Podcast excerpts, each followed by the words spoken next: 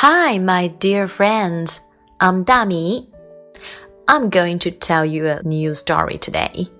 The story is about a little white dog. Is it a funny story? To the dog, no. Because it can't jump. That is a big problem for him. What's wrong? My dog, Smudge, has got really short legs which makes it very difficult for him to jump. Smudge and his family have a problem to solve. Smudge's legs are so short that he can't jump into the car. One of the children in the family devises a series of ingenious ways of getting Smudge into the car, but none of them work. Who can solve the problem? I just can't wait. Let's start. Can't jump.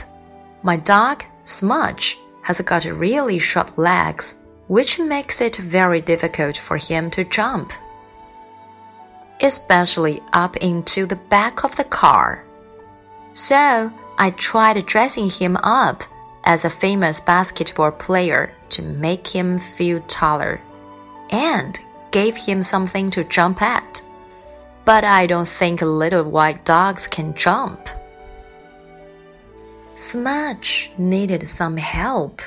I got some strong springs, rope, and wood, and made a Smudge-matic dog lifter that has a little platform for Smudge to stand on, and a red button that says up. I guess the springs were a little too strong. Now Smudge can't jump and is afraid of small spaces.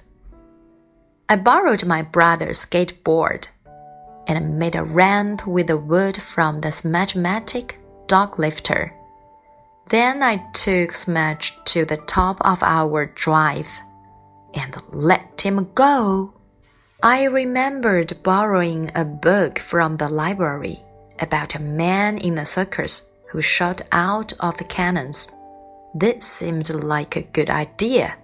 Smudge didn't think so.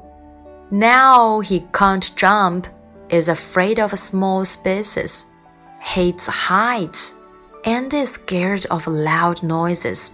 One of my favorite cartoon characters used a catapult to fling himself after a really fast bird.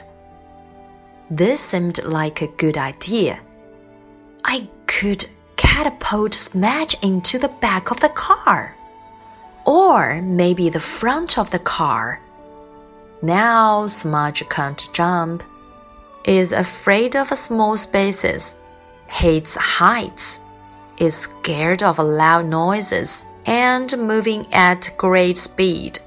It was time for all the family to put their heads together and find a way to get Smudge up into the car. Mom had an idea. We'd get another car. One just the right height for Smudge. Mom thought this was a really good idea. So did Smudge especially as little white dogs can't jump. Well, that's the end of our story. Do you like the little white dog? And do you like the idea? I hope you will like them all and see you tomorrow.